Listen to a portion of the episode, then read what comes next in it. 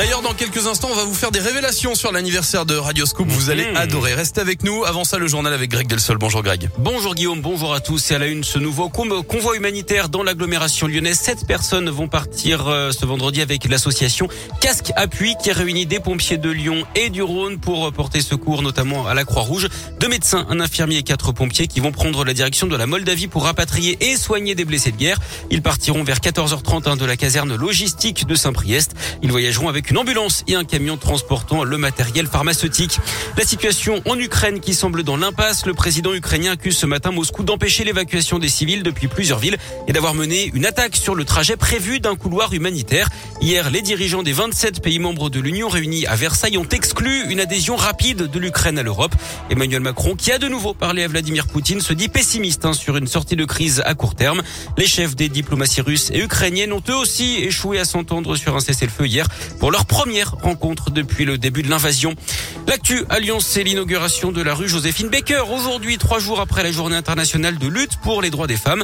Rendez-vous devant la résidence étudiante Studéa dans le 7e arrondissement à 17h30 pour un hommage à l'artiste et militante des droits civiques. Son fils sera présent, mais aussi le consul des États-Unis. Il y aura également un concert et un pot. Joséphine Baker avait, on le rappelle, en fait son entrée au Panthéon le 30 novembre dernier.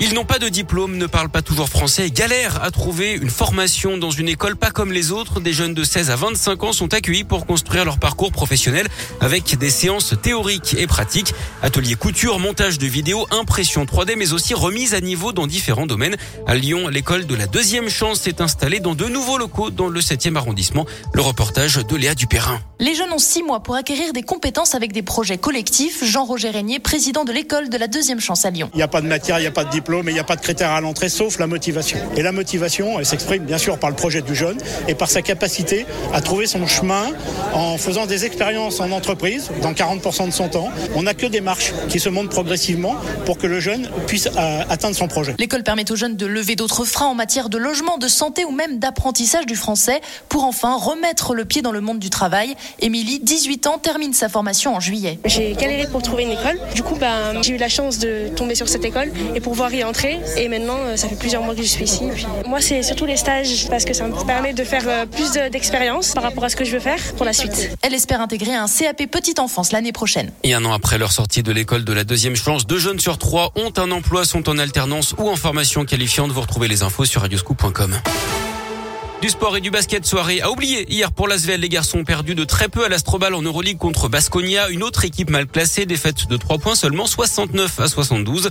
De leur côté, pour leur première à ce niveau en Eurocoupe, les filles de Pierre Vincent ont été battues par les Turcs de Mersin en quart de finale aller à Mado Bonnet, 64 à 77. L'entraîneur reconnaît hein, que ses joueuses sont déçues et que les Turcs sont redoutables. Mais pour lui, il reste de l'espoir avant le match retour. Oui, bien sûr, bien sûr. Ben, euh, c'est des compétitrices, elles n'aiment pas perdre. hein. Mais euh, fait, moi, je, je regarde pas ça. Je regarde, euh, comment dire, le contenu.